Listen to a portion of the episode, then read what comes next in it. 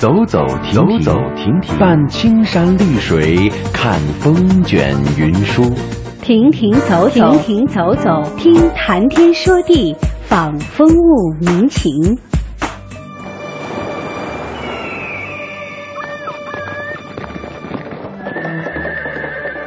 物我两陶然，乐游在神州。乐游神州。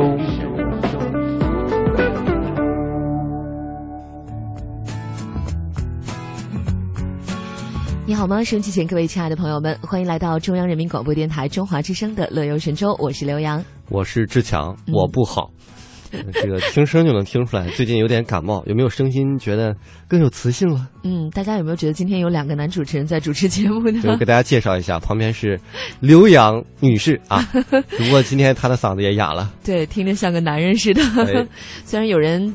呃，善意的安慰我说挺有磁性的，但是说实话，从今天早上到现在，我说话的时候都不能出高音，这还是让我觉得有点压抑。来来一首这个《青藏高原》只能是高原，现在只能来男低音了，是吧？这就叫破罐破摔吧。哎呀，啊，总之先跟大家说一声抱歉哈，这个我们俩都，嗯，太对不起大家了，我们怎么能这么不好好的保重自己呢？嗯，结果给大家带来这样一期声音低沉沙哑版的《乐游神州》。对呀，都让咱们的粉丝担心啊！我们有吗？还是有的吧？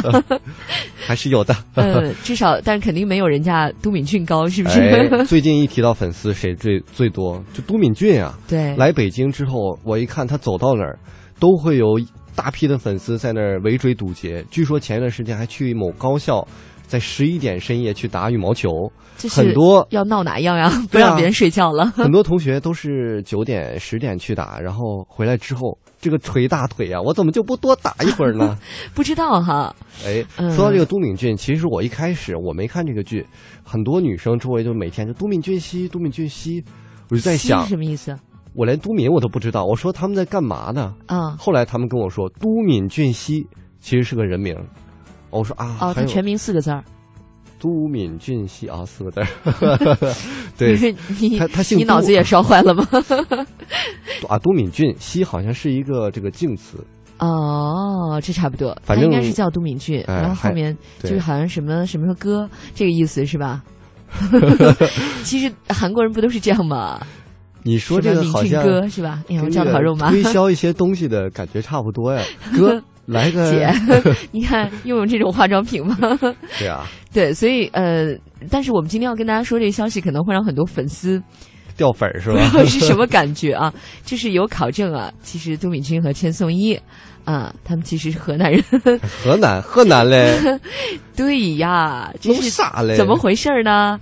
就是根据专家的文献考证，这个真的不是乱讲，是是也是有有考据的。嗯，就是都这个姓。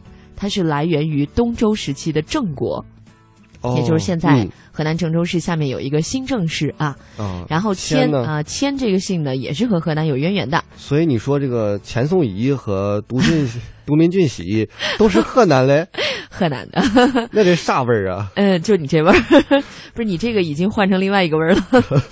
这个都啊，它是最早来源于东周初年的郑国，当时郑国王室有个公子姓呃叫燕。然后呢，他的字号是子都，子都哦，所以后来他子孙都姓都了。那算起来呢，都也算是周王室的后代。哎，我突然想起个事儿啊，什么事儿啊？都敏俊熙不是外外星人吗？哦，有道理啊。哎，不对，他本人叫是不是叫都？不是，哎，我没有看，我不知道他是他是外星人还是转世投胎。外星人，外星人，被我弄得这好像更狗血。那可能来了，来到地球之后 起的一个这个河南姓，随了随了人家都家姓了啊。随了河南姓。但如果你想要嫁进都家的话，你肯定就是要要考据一下你个祖上的来源是哪里。哎，啊，所以都呢，其实为什么？但有人说这韩国的都是不是真的就跟中国这都有没有关系？嗯，这个确实还不能确定。但是韩国确实有一部分姓是从中国迁过去的，他的先祖就是中国人，这个是可以肯定的。对，还有一部分其实他就是祖先不是中国人，但是他的姓氏仍然借用了中国的姓氏，这就是文化的一个渊源。其实韩国受中国的影响是很大的，很深很深的。对，当然他们认为什么都是他们先发明的，就是什么都是韩国人创造的，这个我们按下不表。我们再说说签，所以咱们狠狠的报复了一下，让他们的男神随着咱们的河南人。好，然后迁迁其实是这样的，就河南焦作，迁呢是汉族呃迁姓，就焦作这个地方是姓迁的，就咱们汉族当中也是有姓迁的人的。我我确实在生活当中没有遇到姓迁的啊，因为比较少。我遇到姓万的倒比较多。那那另外另外一码事，儿。迁呢是这样，他们的总督叫千万里，像一个最早的时候烧烤的名字呀。这是三千里吧？啊，对对对对。嗯，然后呢，他是这样，最早的时候有个总督啊，他是个将军啊，叫千万里，这名字起的，当时就是派去驻军驻朝鲜半岛了，去那个给朝鲜人民带去烤肉。哎，啊，不是 烤肉是不是这么来的？不确定。我们这么讲吧，正史都被我们讲成野史了，你知道吗？就是本来大家很认真的想听一点知识，听完之后觉得我们俩说话都不可信，这两个男主持人太不可靠了。一个沙哑哑着嗓子说谎，一个操着浓重的鼻音，哎，讲着听着就像两骗子，是吧？不是，这这这这正言归正传，言归正传，回来说正史。千万里将军到了朝鲜之后。啊，子孙繁衍，从此以后就有了他的后人陈颂一了。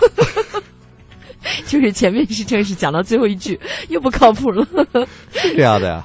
所以这一对情侣就是一对河南情侣啊，这这也是专家说的，不要是不是我们说的。嗯，好吧。所以说我们今天的话题跟这个我们刚才聊了这么多啊，姓氏有关。对，就是各位有没有见过特别古怪的姓？其实我倒是。见过一个，我想想啊，最古怪的姓，嗯，就是那种双双姓。你有没有见过武侠小说里面有一种那种双姓的？那个不叫双姓，好像复姓。怎么搞的？今天老胡说八道，就复姓。我我真的是看了那个金庸的小说啊，就是嗯，在《笑傲江湖》吧。《笑傲江湖》里面那个令狐冲，以前我们都念他令狐令狐，但后来就发现很没没文化。我发现好像是有很多，其实不是没文化，很多父亲大家都喜欢叫他前两个字。哦，你就叫他令狐？不是，我要说的是真没文化，因为他叫 令令令狐，他不应该叫令狐，你知道吗？令狐。嗯，对，这你有点觉得古怪是吧？对啊，我不知道那个后来张纪中版的那个《笑傲江湖》，令狐好像也是令狐。那那他可能也念错了。其实，嗯，有人考据说他应该，嗯，这个字应该是念灵。所以咱们俩在这还是给大家科普了一下。所以说，咱们这个中华文明啊，这个姓氏里面藏着很多我们不为人知的知识啊，可以说冷知识。对啊，您见过什么罕见的姓氏或者什么姓氏方面的冷知识？跟我们一起来分享一下。我们的社区互动平台 bbs 到 hello tw 的 com，欢迎您的参与。乐游神州首播时间每天上午的十一点十分，重播时间每天晚上的二十二点十分。我们在唐地区的中波收听频率是 AM 五四九、AM 七六五、AM 八三七和 AM 幺幺幺六。福州、莆田、泉州东部沿海部分地区以及马祖的朋友，您可以收听调频 FM 一零二点三。厦门、漳州、泉州南部地区以及金门的朋友，您可以选择调频 FM 九十四点九。我们的全球收听网址三 W 点 Hello T W 点 com。或者是登录中广网三 w 点 cnr 点 cn，点击中华之声来收听我们的在线直播或往期节目点播。来信请寄北京二一零五信箱，乐游神州栏目组收，邮编一零零八六六。好，我们来介绍一下今天乐游神州都有哪些精彩的节目内容。嗯，第一站是行者无疆单元，我们要继续跟随记者雅萍对于天涯社区旅游休闲版的版主寂静的白桦林的采访，到河北的玉县的周边去看看那里的人文景点。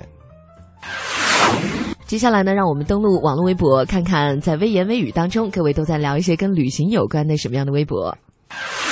嗯，今天的酷品推荐单元呢，我们继续说一说旅途中的潮装版。最后一个板块呢，是我们的《舌尖上的旅行》啊，我们继续走进烟花无地，追寻淮扬菜背后的故事。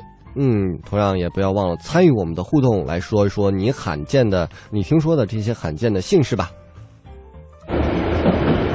我们通向世界的每个角落。带您品尝各地的美味佳肴，欣赏四季的风景变幻，邮购实惠的包裹行囊，快来吧，快来吧，快来吧！乐游一族等待你的加入，乐游一族等待你的加入。欢迎收听《乐游神州》。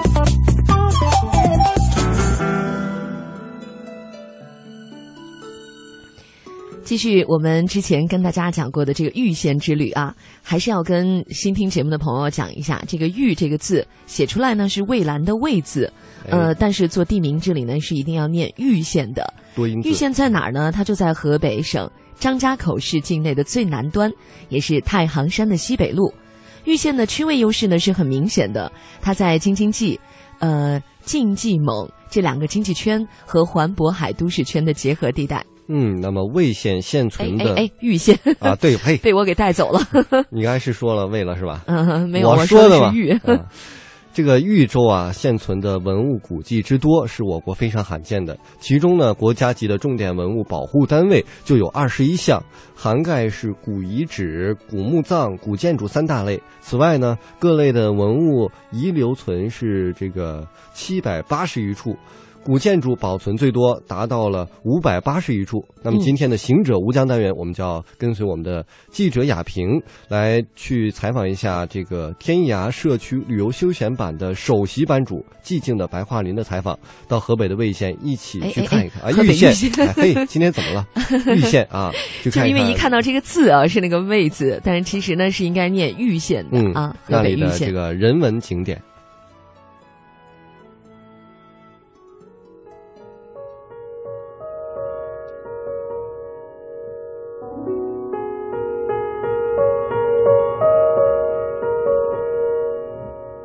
位听众朋友，大家好，我是记者亚平。呃，大家好，我是天涯社区旅游休闲版的首席版主寂静的白桦林。很高兴能够向大家介绍一下河北玉县的一些民俗，还有它的一些社火的一些情况。因为我最早了解这个玉县的时候，就是通过这个北方的古戏台，呃，从古戏台延延伸到古卜，啊，所以从古卜延伸到社火，嗯，这么才。了解这个玉县，没错，没错，没错。这是一条，就是确实是个民俗旅游线啊。对对对，而且里头，我个人觉得，如果真的喜欢中国乡土古建筑的话，嗯，一定要去玉县，而且玉县周边的一些啊，比如说像崇泰寺啊，嗯，释迦寺啊，包括那个暖泉镇的那那那个华严寺啊，嗯，都是要去看看的。嗯，因为我们知道啊，就土木之变，嗯，这这个历史上明朝这个。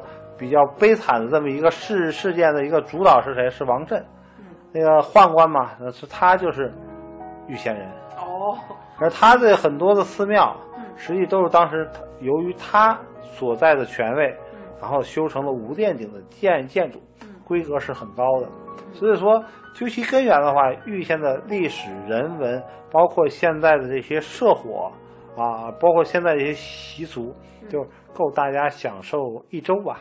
最少一周，踏踏实实的转上一周，我觉得你就会收益颇丰，是这样的。所以说，难怪呢，就是林子呢，呃，一而再，再而三的去过很多次玉县，然后还是乐此不疲，对吧？呃，基本上是这样啊，每次，而且每次都有不同，而且就是你去完这个，你另外一个去不了了。然后呢，你跟当地老乡聊聊天，包括我们这次去的时候，还碰见一个抗美援朝的老兵。然后跟他聊聊天，一看他的，呃，说话呀、举止啊，包括服饰啊，就是那种样子，那种沉稳，就不同于其他的就是，呃，咱们说农民老大哥，嗯，对吧？他他那种状态完全不完全不一样，底蕴相当的深厚。他实际上缓冲，首先是缓冲地带嘛，就就是外长城和内长城之间的嘛。然后我们要追溯到宋朝的时候，说白了，再往西边走的代县，那就是杨。就是杨家将嘛，对不对？那么然后雁门关啊，然后再往这边往南走呢是那个紫金关啊。就说这个很多事情，当时那个土木之变的故事来的时候，实际上就是因为这个王振想让这个皇帝呢到他们家里去看看他的老家啊，看看怎么样。结果呢到那儿以后吧，下大雨，下大雨呢，计划是走紫金关，但是下大雨他怕那军队啊五十万大军把这个。庄稼地都都给踩坏了，所以他又改道了，又取道想军关回到北京，结果呢，到土木的时候，造成了现在的说不好听的话，呃，在明朝最丢人的一次历史事件，皇帝被抓了，他也死了。嗯，啊，所以所以说，玉县值得看、值得逛的地方很多，然后值得深深思的地方也很多。我希望真的有兴趣的朋友吧，能够去之前做一些功课，啊，把这些功课做实。然后呢，历史的大的背景啊，实际你了解以后啊，你就会对它有一种无穷的一种喜爱，因为它会让你探究很多你本不知道的。因为是从你知道一点点以后，变得觉得自己越来越无知，然后呢，越来越开，越来越开。哦，原来是这么回事儿，原来是那么回事儿。就是说，把很多历史的故事穿插在里头的时候，你再去，然后看到现在人的一种生活，完全与不同于就是我们城市里人的这种生活状态的时候，你会对现在这种生活会产生一种就是释然。就心态呢会更加的宽宽阔，而且很幸福。没错，没错，没错，基本上是这样。是。呃，其实我觉得我们透过这个节目啊，透过采访，然后呢，也是跟着林子呢，然后穿越这个历史的这样一个时光隧道啊，穿越时空来感受这样一个燕赵大地的这样一个啊非常古老的一个地方，就是玉县啊。那我知道林子呢是在这个啊大陆最大的这个网络社区，就是天涯社区呢，是作为这个旅游休闲版的这个首席版主。那我想你这个这次的玉县的这样一个民俗文化之旅的感受，是不是也有？发表在你们的这个旅游休闲版呢？这个是计划是最近在发，嗯，然后但是我在首先我在那个微信的公众平台上已经发表了，嗯，呃，但是撰文的是我那个正好女性朋友，叫曹文君，然后写的非常好，嗯，然后图片也拍的很不错。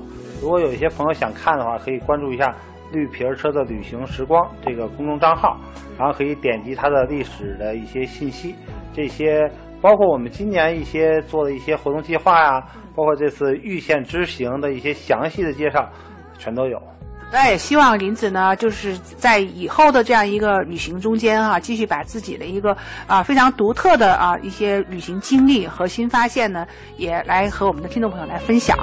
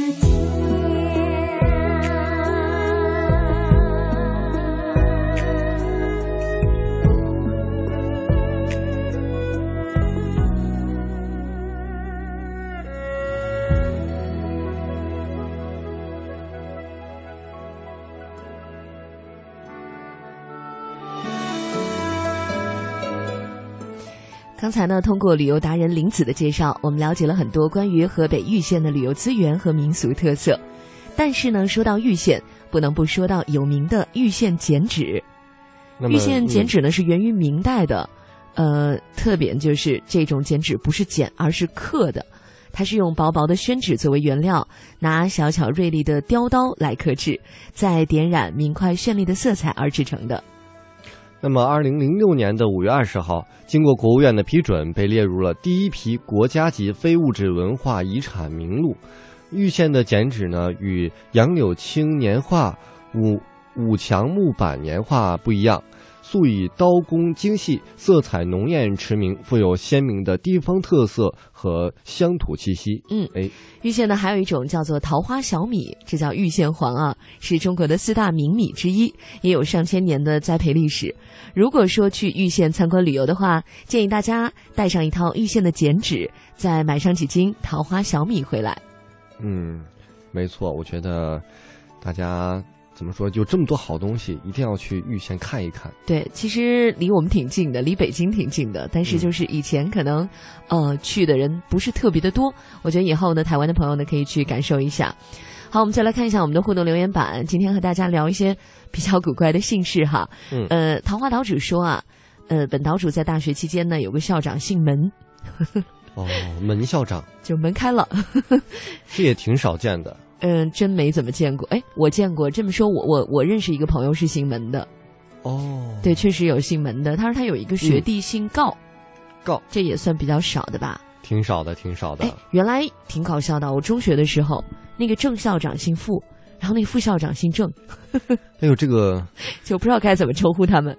就说有的地方很严，你副校长还一定要带出那个副字比如说你是副的。你一定要说刘副校长，我要正的一定要做叫做李正校长。如果他们俩就是副正副校长姓郑，就得叫副正校长。副校呃，哎，好乱，不对，是正副校长。要不就是正正校长，副副校长，要不就是正副校长。行，可以了，你你你倒一会儿，你你一边倒一会儿。我们来看下一条，广播传情呢说，台湾有个艺人叫袁介，没错啊，是呃。哦，叫释元介，他姓释，就是是非的释，这个很少。元介，嗯，本来我第一反应觉得是个艺名吧，后来查资料发现，哦，人家本名就叫这个哦。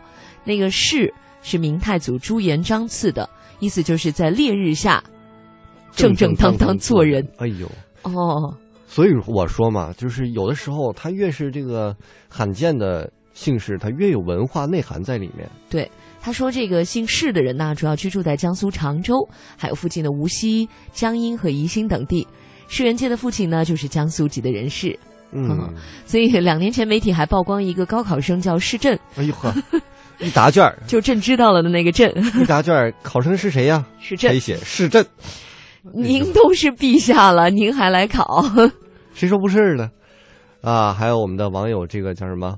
小李慈啊。”他说：“能不能在节目当中呼吁一下，嗯，了解一下如何才能更好的保护我们刚才说的豫州古城，也代表五十万豫县人民，谢谢你。”妈呀，原来咱们的听众有五十多万呢！呃，何止啊！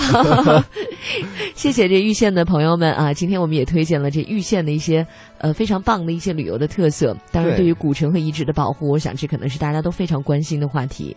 这需要我们大家一起来。第一是出谋划策，第二是这个从你开始，从我们开始，都身体力行。对，最简单一点，别在人的上面刻“到此一游”啊。这好像我们前两天的话题。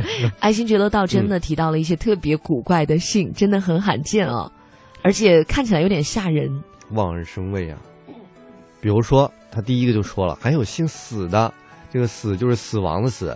他说呢，这是据说是倒数第二个的小姓。呃，这个姓呢，主要分布在大陆的西南部，是由北部西北部啊，西北部是由北魏时期的这个少数民族四字复姓发展而来的。原来其实有四个字，现在简化到一个字了。不知道叫什么，死去活来。对啊，哪四个字啊？反正呢，就是嗯，大家可能对于死，尤其是中国文明当中，可能是有点避讳的啊。嗯。但是以此为姓，那也没办法其实也不一定，虽然他姓死，但他叫不了。这不就吉利了吗？挺好，是吧？哎，这好吗？嗯，虽然寓意是好的，我不知道，我没有认识过姓死的朋友啊。我觉得这确实是，还是嗯，从小可能就要面对很多人对你的哦，好惊讶啊！你姓这个，可能从小就是，比如说我曾经认识一个朋友，嗯，他起了一个女孩的名字，叫什么艳红。然后我说你这个名字像像女的，他说行了，我已经说了说了一辈子了，我不爱听了。每个人见到我刚认识一个人都说啊，你这个名字像女孩的名字。哇！还有就是姓男的啊，读去声，难，那就是难了，苦难的难。难，分布在河南的这个四座小村里，世代居住在此的这个男女老少全都姓难。哦，可能会是真是有原因的。嗯，其实这个姓氏最早呢，都是跟这个居住先人的居住环境是有关系的。你看日本的姓氏也是这样的，比如说真的是，嗯，住在那个山里面就是山本啊，其实是这样的，就是一开始的姓氏都是有原因，对，可能他们的先人确实经历了很多的灾难和困难吧。还有姓黑的，但是在姓里面念鹤，哦，一下就不一样了。嗯，还有姓老的，这好像金庸小说里有，是吗？还有姓毒的。杜先生、杜太太，这个说台湾嘉义县的太保市，呃，就有一户独姓人家，祖先呢是清朝的翻译官。这个当然了，其实我们也这么一说，我们我觉得哈，我们任何人不会因为一个名字而觉得，比如说姓独就觉得你人很独。当然不会，我觉得其实就是如果你自己轻松一点。嗯，自我调侃一下，反而大家也觉得没什么。我觉得挺独特的，是不是？没错，说明你们家的这个族源，我觉得保护的比较好。嗯，对吧？还真是。像我们这些姓都多俗啊，太俗了。姓刘的、姓李的，是不是？咱们俩呃，用这样字典吧。我小的时候真的挺希望自己姓那种琼瑶小说里头的一些很古怪的姓，或者金庸小说里面的姓。我觉得如果我能姓一个什么上官呐。吹雪呀，浴池啊，对，我觉得哎呀，好好呀，所以我特别羡慕那些姓傅姓的。真是，其实有的时候啊，你知道有一种小说叫做青少年小说，嗯，他们其实很多男主角、女主角都大量的用这些复姓的名字，估计也迎合了你当时的那些想法。对，曾经，所以就是我们曾经聊过一个话题，你当年的第一个网名，其实就是当年你现在回头想，哎呦，挺脸红的，但当时的审美就是这样的。哎。啊，哎，看我们的这个互动平台，我们的真是热心的粉丝啊，铁杆粉丝，铁杆加进，他就说了，两位浓浓的鼻音腔，这个鼻音共鸣，又将乐游的知性特点提升了一个全新的层次啊！哦，这样啊，好吧，那我继续沙哑的嗓子为大家送出知性的声音。所以你要勉为其难，保持住你这个沙哑的嗓嗓音。以前不抽烟，晚上待会儿你就烟啊酒啊都别停了，就 K 歌就完了，就保持住。K 一晚上，我基本上 我唱完两首我就我就毁了。嗯，好了，我们下面进入我们的微言微语的单元吧。啊，一起来看一看今天网络上有哪些有意思的话题，我们一起来分享一下。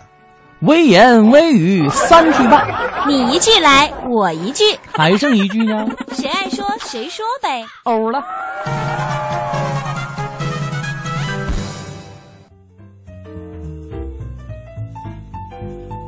好，欢迎大家回来我们的微言微语单元。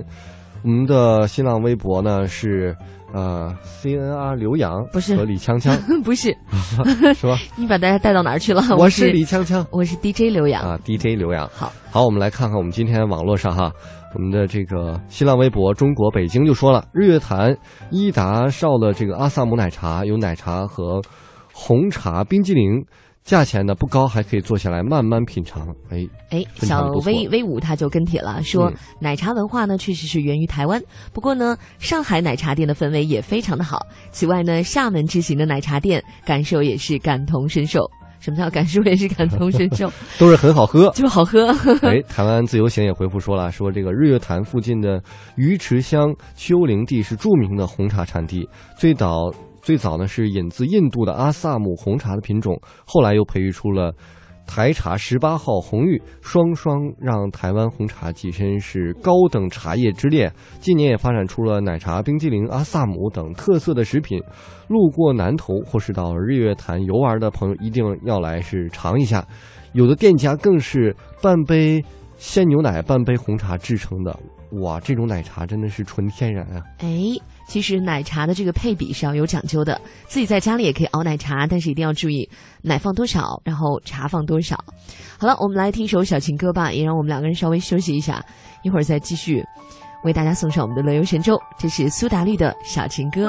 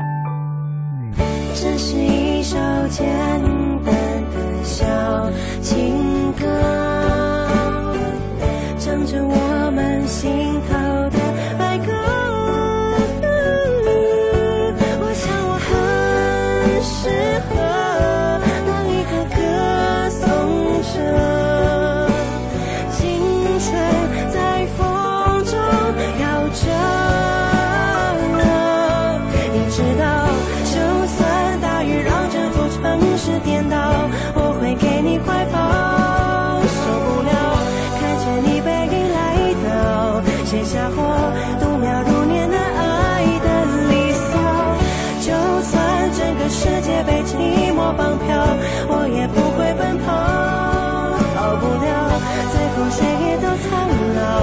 写下我，时间和琴声交错的城堡，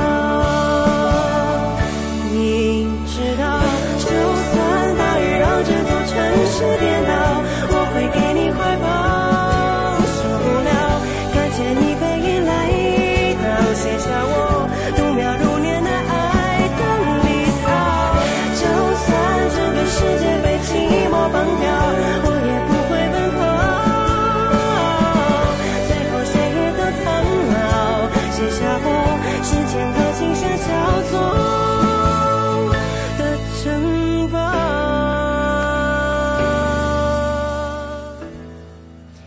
来自于苏打绿的小情歌，嗯，呃，接下来我们掌声有请，这干嘛？这是志强为我们献上一段俄语。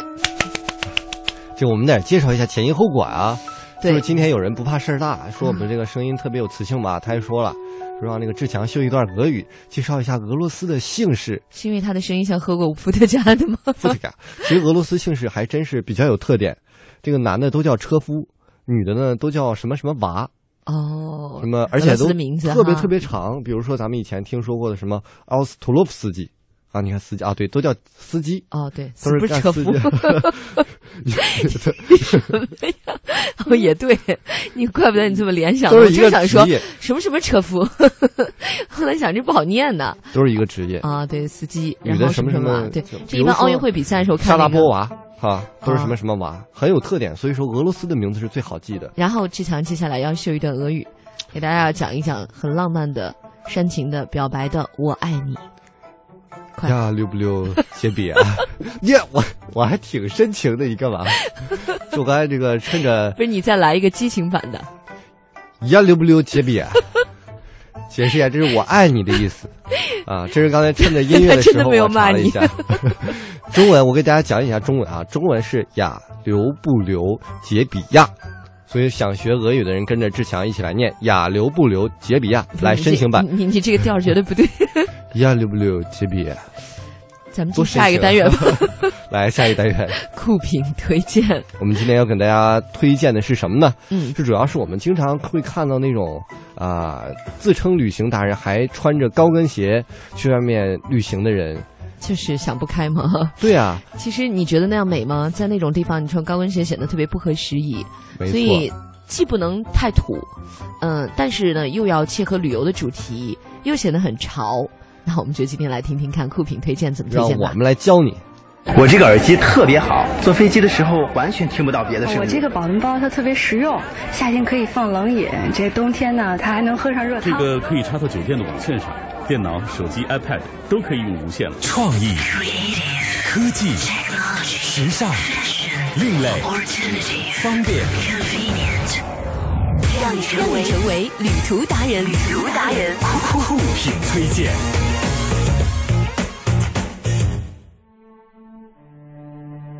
你为什么要用这种音乐？没有，这后面特欢乐，你得等。这个一般 大作曲配你那个留不留的 那个音乐。这个其实是很欢乐，叫 Summer，是非常著名的一个音乐家，叫做这个叫什么？宫崎骏动画片。别捣乱，宫崎御用的，哎，来了，还不错吧？听着这样的音乐，我们一起出行多好啊！有点意思了。这样我们再穿上一个非常潮的衣服，对不对？对，比如冲锋衣。对啊，很多人就是去一些冷的地方，还穿羽绒服啊，什么这个叫什么军大衣啊，不合适。穿军大衣吗？我就穿过。其实呢，这个事儿是因为它太重，而且它太长，也不方便行动，对吧？没错。那其实穿冲锋衣当然是户外运动的必备之物，而且关键它防风。如果你要去呃爬山呐什么的，就是如果有一些像雪山之类的，那它还可以防潮防湿，所以冲锋衣确实是可以满足全天候的旅行需求的。没错，其实我们去一些地方，往往其实它没有那么冷，主要就是因为可能离着水近，它潮，或者是风口它风大，冲锋衣就能完全解决这两种问题。而且你可以呃把里面那个抓绒取出来，如果你觉得不是很冷的情况下，如果特别冷，你就把里面的那个抓绒的芯儿再配上。而且更重要的，你知道是什么？是什么？它好看啊！现在很多大品牌都推出了这种非常时尚的潮流的冲锋衣，而且它颜色很鲜艳。就我作为臭美达人跟大家讲一下，就是还有这种达人为了拍照好看，你一定要穿颜色鲜艳的。那冲锋衣就很满足这个需求。嗯，不过呢，嗯，我觉得冲锋衣可能也适合一类的场合，就是比如做户外，嗯，还有就比如你要去沙漠呀。是吧？这些我觉得那冲锋衣是很搭的。其实你知道，冲锋衣现在这两年真的很流行，在我们这个城市中中，我也经常看到有人在穿着这个冲锋衣。我有一次上班也穿了，后来大家问我：“你要出去旅游吗？” 所以，衣服啊，还是走到哪儿穿一些合适的衣服比较好哈。是挺舒服的嘛。下面比冲锋衣更需要的就是一双合适的鞋。对，高跟鞋吧，哎，我是挺佩服，真的很佩服。发自内心的五体投地的佩服那些出门旅游的时候还穿着细高跟鞋的女人，因为我觉得我穿高跟鞋有时候必须得穿哈，比如场合需要，上班的时候穿，我有时候都得带一双平底鞋，或者带一双拖鞋到办公室把它换掉。对，因为它实在是很辛苦，它美是美，但真辛苦。可能是那些穿高跟鞋旅行的人，他会觉得他需要穿旅。穿这个高跟鞋，比如说这种游轮上，除了玩以外，他可能还会想去参加一些晚宴。呃，那是可以的。去坐游轮你是必备，应该你可以带一双高跟鞋和一双便鞋，或者咱们给大家建议是，你准备一双色彩鲜艳、非常时尚的这种平板波鞋。哎，去参加游轮的晚宴吗？你可以，其实时尚达人很多，他就要跟 别人不一样。方法哈，对啊，上面再穿个冲锋衣。我正想象呢。嗯，咱们讲的是搭配啊，不能出门就带一件衣服，不是？但再一个就是说，我不知道别人有没有高跟鞋陷到一个坑里那种经历，反正我是有的。在咱们电台一出门的时候，它有一个那个排水的那个那个闸。最丢人的是，就是一出门都是熟人。然后我袅娜多姿的走出去的，然后走到那儿我就走不动，提了一下没走，又提一下又没走，就欠在那儿欠了好长时间。所以高跟鞋吧，我觉得还是留在一些正式的场合。如果你要参加一些活动，你带上一双。但是呢，在那种旅途当中啊，乡间小道上，你穿着高跟鞋会让人觉得很怪异的。嗯，没错。所以我觉得听了我们今天的介绍，大家应该出门会有一个自己独特的选择了吧？不会？应该会啊！你穿着波鞋，穿着冲锋衣。是吧？这两个是分别推荐的，对，分别推荐。没说把它们放一起啊，好吧？但是我们的这个怎么说？思想您应应该领会到了，就是去哪儿咱就穿什么合适的衣服，不是？嗯，好了，我们休息一下，放首歌，然后一会儿我们来跟大家聊聊吃的事儿，因为也快接近吃饭点儿了。嗯，这是一首来自于凤凰传奇的歌曲《高山》，啊，花开。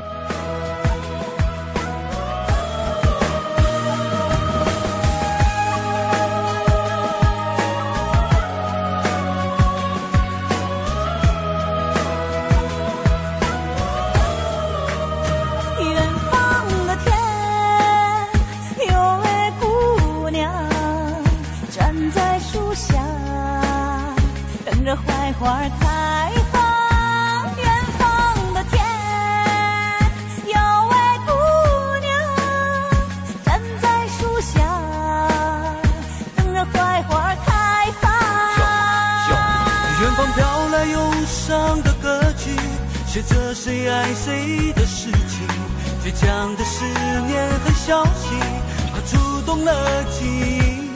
想为你写首歌曲，温暖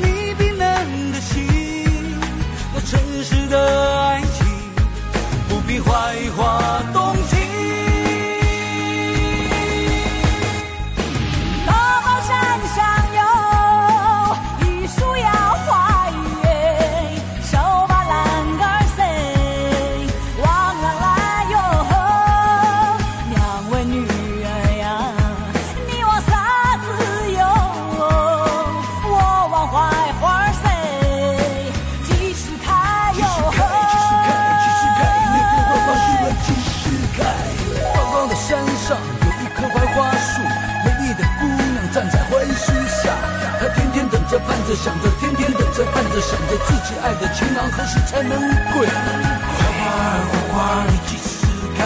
情郎啊情郎，你何时归？花花情郎啊花花儿。伴着又又又的感觉，我们进入我们今天的这个 舌尖上的旅行。今天跟大家讲这个淮扬美味，呃，软兜长鱼。哎，这是有一个传说故事要跟大家分享一下的。呃，话说在洪泽湖边那有一个村庄，叫王家村儿。很早以前呢，这个村里住着十几户姓王的庄稼人。这儿呢，天旱少雨，人们只好杀猪宰羊，跑到龙王庙里面去求雨。那龙王爷要是高兴了，就赐点雨水，种田的人呢才能有一点好收成。可这年呢，又是大旱呐，人们都活不下去了，他们就陆续的离乡背井，外出谋生。最后呢，只剩下了王大这一家。然后有一天呢，这个王大来到龙王庙，走到龙王庙前，这个龙龙王的像前啊，就做了个揖，说：“龙王啊，只怪你不通人情，弄得是如今门庭冷落，香火全无，连个扫地的、弹弹灰的都没有。你不稀罕人家用全猪全羊供你啊？你就供我，那我就供这个软兜长鱼，你看好不好？咱们一言为定，今年呢，咱们就降雨。”王大说完就回家了。他还商量挺好，这龙王庙里今天还有值班的，每天好像还有排个班也是也不太可能龙王爷天天坐着哈。然后今天当班的呢是一个螃蟹精，他听了王大一番话呀，哎呀不敢言迟，忙向水晶宫向龙王报就报告去了。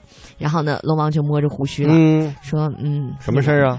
这个大王，嗯，什么事？我这嗓子装谢精，谢精你还是一只感冒的谢精。感冒了。说这猪羊鸡鸭山珍海味啊，样样您都吃过吧？这软兜长鱼，大王您也没尝过，要不让这王大先来咱们看看？嗯，先生来看看。然后接近中午，哗嚓一声惊雷，大雨就直泼下来了。然后雨过天晴，王大就忙着耕耘呐、播种啊。然后呢，龙王为了尝这个软兜长鱼到底什么味儿，也是暗中帮忙。哦，他还挺厉害，就是得先下雨，下完了之后事成之后才给这个软兜。我以为是先给人家鱼呢。谁说不是？还敢跟龙王我谈条件？但是龙王实在太想尝尝这鱼 什么味儿了，馋呀！真帮忙啊！这不是快到中午点了，所以馋着鱼啊。还在人家田里面帮人家让蟹兵下降。还跑去给人施肥啊、除虫啊。嗯，你想这这收成能不好吗？肯定好啊。后来呢，一片稻谷金黄，碎金般铺满大地。王大呢就很高兴收割，完了呢就等着佳肴上供了。这龙王，后来呢到了大年三十儿，哎，这个王大呢才到这个龙王庙。这王大作揖说呀：“龙王呀，我们有约在先啊，我许你一场大戏，请先看戏，然后咱们再吃这个软兜长鱼。”说罢呢，他就用这个 扫帚啊，开始手舞足蹈的开始跳上了，弄的是这个尘土飞扬啊。龙王正想发怒，转念一想说：“算了，可能他请不到这个戏班子，让他跳就跳吧。待会儿咱还长鱼呢，不是？”哎，等他把扫帚舞完了之后呢，就笑嘻嘻的来到供桌前面了，说：“现在请龙王吃软兜长鱼。”然后就端出来了一盘鱼了。哎，龙王看见这菜桌上果然有一盘好菜。好惊奇哈，很想吃，但是又不知如何下手。四面一看，连双筷子都没有，那怎么办呢？用手撕吧，伸出一双枯瘦如柴、指甲有三寸长的龙爪，就向着软兜长鱼伸去了。嗯，这王大一看啊，他就头一缩，笑眯眯的说：“说是龙王啊，您这戏也看了，这菜也吃了，愿也还了，我们谁也不欠谁了啊。呃，希望来年呢，您还照顾照顾我们。”说完，就拿这个笤帚就扬长而去。到底什么叫软兜长鱼？到现在也没听出来。其实啊，在淮阴，这个鳝鱼就俗称长鱼，嗯，它的味道很美啊。素有“小暑鳝鱼赛人参”这样一段谚语。那么两淮的这些厨师啊，比较擅长用鳝鱼为主料，所以呢，就能做出这个两淮长鱼席。嗯，这个菜能多达一百零八款呐，全都是以鳝鱼来为作为主料做的。哎，据说呢，古代汆制长鱼。呃，是将活的长鱼用纱布兜给兜上，然后放入这些葱姜蒜醋啊，用沸水汆一下，然后就能吃了。故名软兜长鱼是这么来的。明白了。好了，龙王爷也尝了鲜了。各位如果现在在烟花三月想要下江南，那也去尝尝这道淮扬菜吧。没错。那么又到了我们节目的尾声了，最后我们给大家送上一首好听的歌曲，来自于曹格的《烛光晚餐》。嗯。今天乐游神州就是这样，拜拜，拜拜。我爱你，你也爱我。请一杯红酒，把我的真心透露，或许你早就该懂。